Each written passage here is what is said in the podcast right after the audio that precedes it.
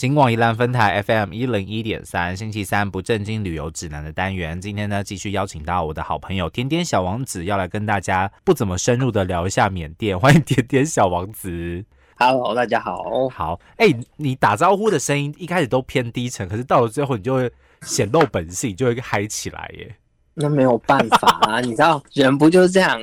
对，前面比较紧张，后面就放松了，这样子。没有就跟你跟不熟的人一样的时候，你就会比较不会这么的外显。啊，对会比较内向，比较拘谨一点这样子。上次我们其实有请这个甜甜小王子跟大家简单的分享一下，他当时是因为这个公司出差的缘故，然后呃大概去了缅甸三四回，然后每次大约停留一个礼拜的时间。只是很可惜的，就是因为是因为工作的关系，所以在当地这个旅游的经验并不是这么多哦，大部分的时间可能都是在处理公事的状况。那其实，在上次我们有跟大家提到了，就是这个甜甜小王子，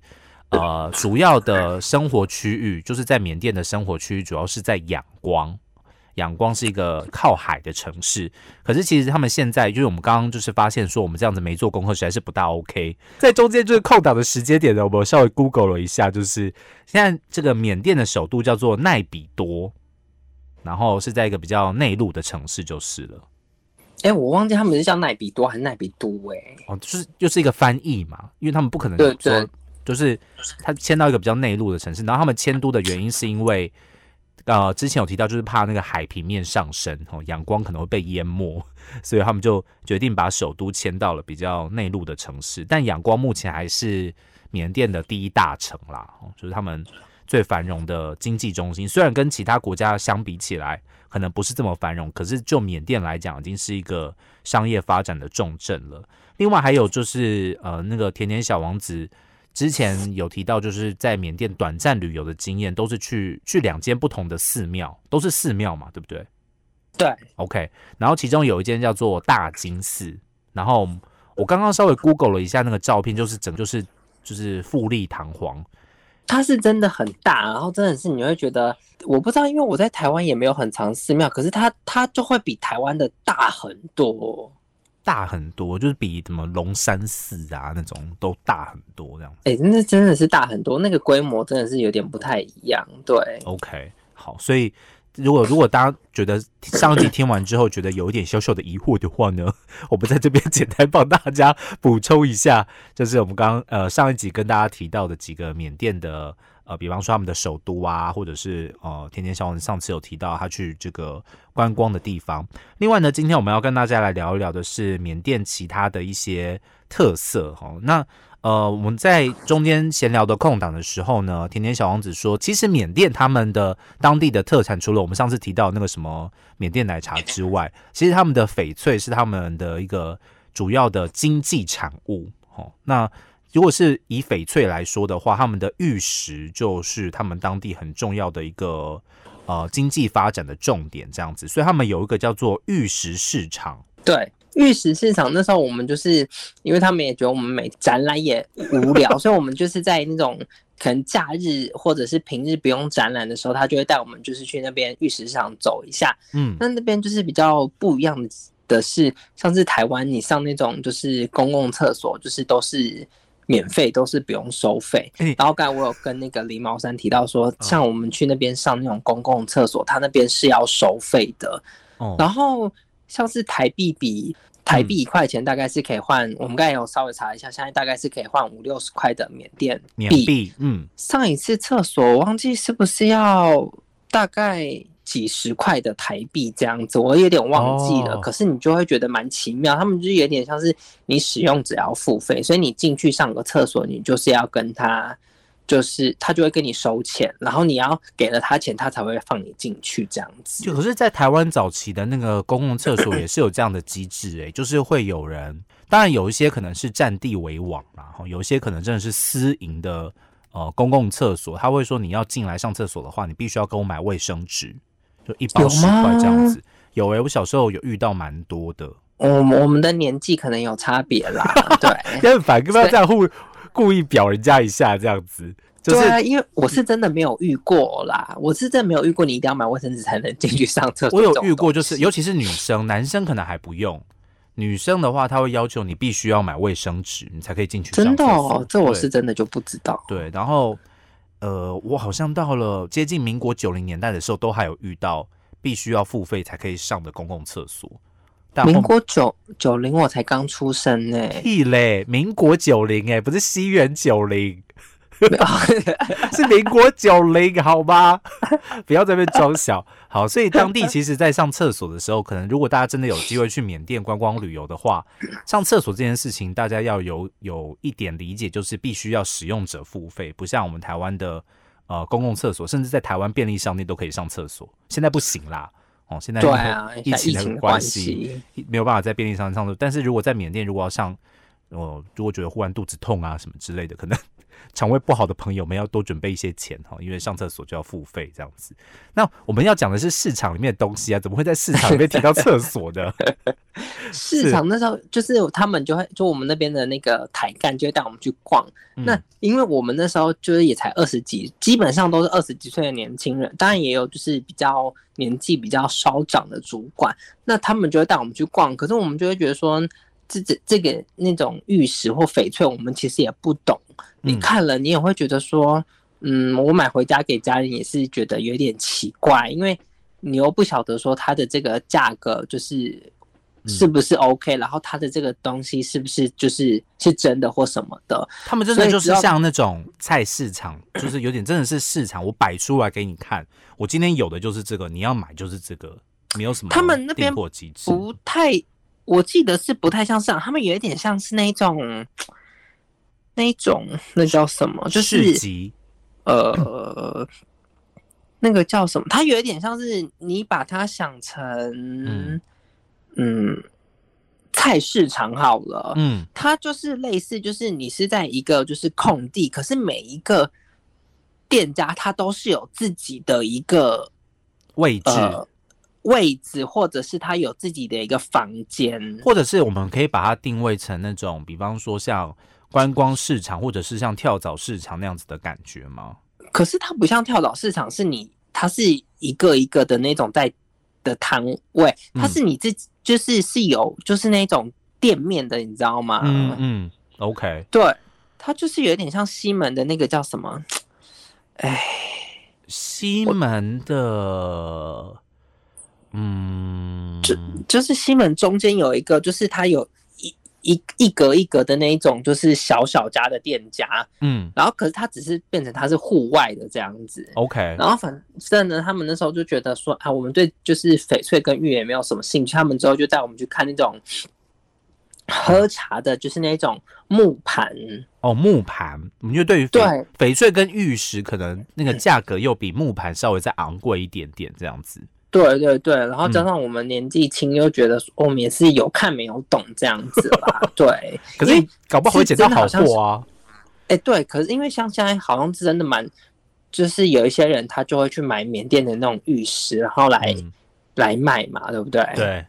对，可是我们是真的不懂，然后他们之后就带我们去看那种就是木的茶盘，就是嗯那种大大像是那种家里就是老人家他会摆一个就是那个就是茶壶在那边，然后你可以摆杯子在上面冲的那种大大的茶，就大概是那种一元服务处会出现那种东西啦。对对对对对对，价格好像我记得是就是几十万缅币起跳，你其实算下也还好。如果你十万缅币你算下来，你才两千块台币左右，嗯，所以你也会觉得说啊，好像也没有很贵。可是你带那个回去，你会觉得说，一来是很重很大一个，二来是就是如果你买的太大，它可能又过不了就是安检，因为它有一定的那个就是安检那个进口的机长宽是不能超过多少，对不对？哦，OK，所以太大的你可能带不回来，但是如果你喜欢泡茶，觉得呃这些物品是很有闲情雅致的朋友们，或许可以去那边挖宝就是了。只是太大带不回来了，然后自己衡量一下这样子。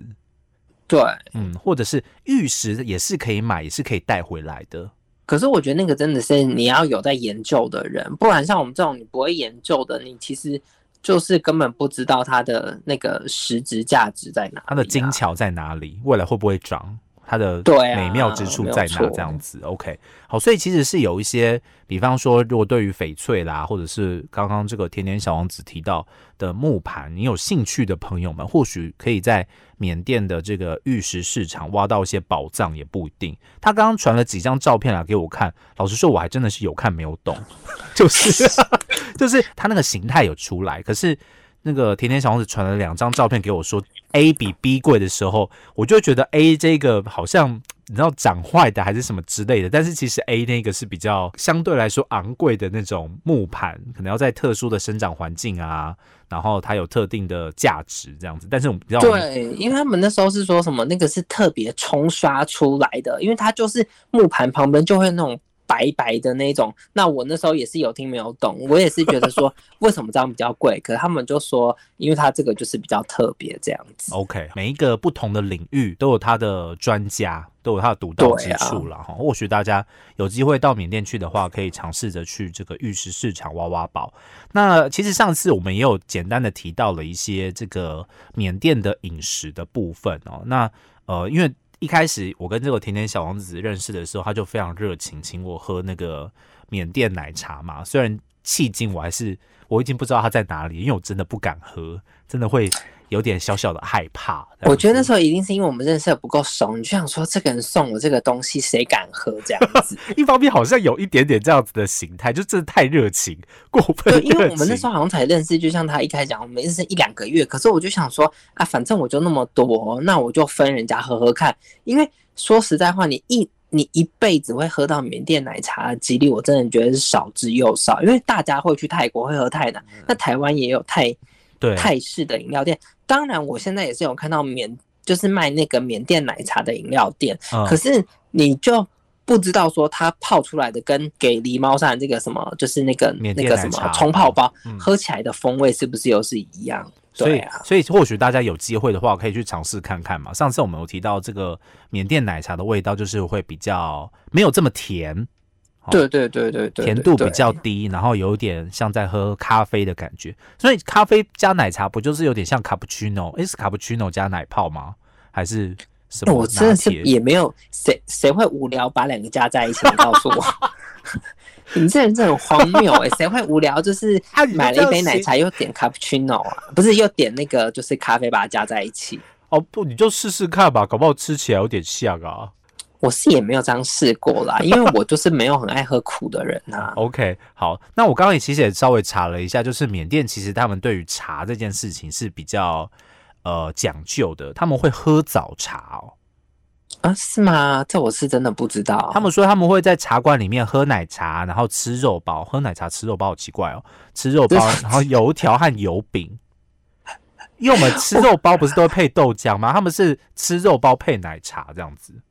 对，可是就像我刚才跟你，我们都是住那个就是旅馆，所以我们每天早上就是你就是拿着你的房卡去饭店吃把费，因为哦他们也不敢让我们住的就是住那种不好的，所以我们每次住的也也算是当地就是比较高星级的饭店，所以你们吃的都是西式的早餐就对了。嗯，算是，然后一碗大概是就是一天大概就是一百美金起跳的那一种。哦对，就是说贵不贵，说便宜也不便宜这样子。说老实说，我觉得蛮便宜的。如果真的是他们当地相对来说比较高等的饭店的话，我觉得是便宜的耶。对啦，可是那时候也嗯是因为可能有一些也是台商有认识，所以他们也有给我们一些折扣这样子。哦，OK，好，所以在当地可能这个对于台湾来说，这边的消费可能是呃相对来说比较低廉一点点然后因为经济发展规模不大一样的关系，所以或许大家可以，我觉得有时候你出国住，我觉得住是应该要住的比较比较舒服一点比较好，就是呃，因为毕竟出去旅游，不管去哪都很累。可是我觉得还是要看不同的那个国家，像是你去泰国嗯或者是新加坡的时候，就是那个房间就是就会比较大。可是像是日本，嗯有去过日本应该都知道，像日本很多地很多饭店都是很小一个，嗯，可是他们基本上都会有做浴室，所以你的房间的空间就会变得更小。因为日本的可能他们就是也发展的很成熟，所以代表就是相对起来他们的旅馆能，就是他们的房间会切的很小一格这样子啊。嗯，OK，好，就是每个人不同的生活生活体验啦。就是我我自己是觉得，如果要出国旅游的话，我住是要住好一点，要好好的休息才有力气出去玩。但也有些人觉得说，哎，住的地方其实只要能睡觉，不要那个卫生环境不要太糟糕。就 OK 了哦，对对，这好像真的要看人，对，所以可以自己稍微选择一下。我那时候还有遇过一件很好笑的事情，我那时候去那个新加坡的时候玩，嗯，然后我那时候就想说，我都来新加坡了，我就是要住住看那个就是金沙酒店，因为人家不就是 哎。因为那个金沙酒店那时候就是有那个那个叫什么那个无边际泳泳池，你就会觉得说很厉害，然后它又在很高，然后你就会觉得说哇，我都来了新加坡，我就是要住看看。当然一晚也是就是要价有一点就是比较昂贵，收费不这样子，就会觉得说我就是要住啊。然后结果我记得我那时候刚进去很好笑，我想说，因为你一般住饭店，你也不会觉得说，像我那时候去就是刚。刚进那个房门之后，然后我就要去上厕所。我想说奇怪，为什么那个马桶附近都是蚂蚁？然后我就觉得想说，这是清洁没有干净，还是是为什么？反正我也不懂。然后我就就就打去问他说：“哎，那这样子是就是是怎么样的情况？”他也只是说：“哦，就是请人帮你来打扫一下这样子。”对啊，OK 哦，所以说其实这么高级的酒店还是有可能会有卫生环境的问题，就是了。对，那我也不晓得为什么会有，就是我当初我也不知道，因为像你在台湾住，你也不会住到，因为它也不是那种几只而已，它大概有就是一群蚂蚁就是在马桶旁，所以我也不晓得说。到底是卫生环境还是怎么样的情况造成这样的问题？OK，好，我们忽然忽然就聊远了，聊到就是住宿品质的部分。我们又再跳一下，回到那个缅甸饮食的部分。刚刚甜甜小王子其实也有，就是传一张照片给我，就是他在缅甸当地吃的饮食。然后呢，我看到那张照片之后，我第一个反应就是他们吃的东西看起来，呃，颜色都比较深一点点。然后甜点小王子就说，他们当地其实味道还蛮重，就是去吃饭的时候，他们的调味就是有相对比较重一点啦。可是也不会说就是咸，就是你会觉得它加了很多调味这样子。他们会比较比较油吗？或者是比较辣吗？其实也还好哎，因为他们可能会知道我们有一些人不吃辣，所以他们也会就是避开就是辣的食物这样子。我觉得好像在东南亚国家相对来说，就是我觉得应该也是气候的关系啦，所以整个料理和烹调的方式就会往这种可能相对来说味道比较重的那个领域去发展。相对来说，可能食物也比较好保存，比较不会那么容易坏掉这样子。有可能，而且而且缅甸。也是一个很热的国家，他们年均温也是很高，就对了。对他们就跟泰国一样，是那种年均温很高。然后我刚有跟林茂山讲到，像是那个我之前就是去出差的时候，我住的饭店附近就有那个是台湾的饮料店吧。我有疑问，你是每天都要喝珍珠奶茶那种人吗？不是，可是我是每天。基本上都要喝一杯手摇杯的人哦，OK，就想说那我一定要去喝啊！我想说也也还好，也不会到很贵。然后我就从我的那个饭店走过去，大概走五个十分钟，然后结果很。奇怪的是，我每次喝，我每喝一次就会拉。然后我那时候就问了那个当地的派驻的人，他就说他们每次喝也就会大，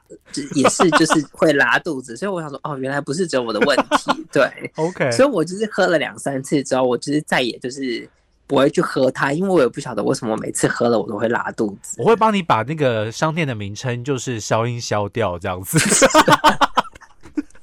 好像也是，不然哪个店家就会说：“哎，你这样害我们有卫生那个安全疑虑。”我个人觉得那个部分没有要消一水土不服，水土不服。好，所以所以其实有时候到外国去，可能啊，当地的我觉得当地的饮食是很多人出国之后都会想要去尝试跟体验的部分啊。但是有时候在不同的国家看到一些自己比较熟悉的。食物跟饮料的时候，还是可以多方尝试看看。应该他们应该比比台湾还是要再贵一点吧？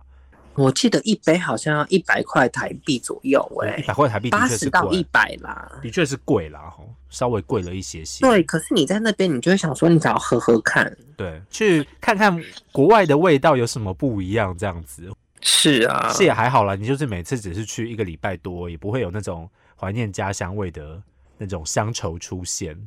是不会啦，赶对啊，快赶快回到台湾来，就可以喝到真的很在地的那种手摇饮料，这样子。真的 OK，好，所以今天呢，再次跟大家简单的分享一下这个甜点小王子在缅甸的一些生活经验跟生活体验哦。虽然我们真的，我们好像一开始真的聊的不是很深入哈，然后呃，还是很希望缅甸现在的整个情势可以更稳定，因为的确从二月到现在五五六个月的时间了，哦现在还是当地非常的动荡，动荡嗯对，所以如果有机会的话，或许大家可以去深入的了解一下缅甸在地不同的风情。哎，那你在那边的台干朋友应该现在都还好吧？还是就其实我也不知道哎、因为之后离开那边就也没有什么联 络，就没有联络因？为那边的台干都是那种年纪很大的，所以也不是说会都已经落地生根了，这样子。对啊，嗯，也也不会就是没有事没事找他们，就是问问说，哎、最近如何这样子？OK，就是年纪比较大的叔叔伯伯这样子了哈。对，OK，好，所以就呃，希望如果大家如果有机会的话，可以去呃，经由我们今天的介绍，可以去深度的了解一下缅甸这个国家。那今天呢，也非常感谢我们的甜甜小王子再次跟我们做电话的连线分享，谢谢甜甜小王子，好，谢谢，谢谢，拜拜。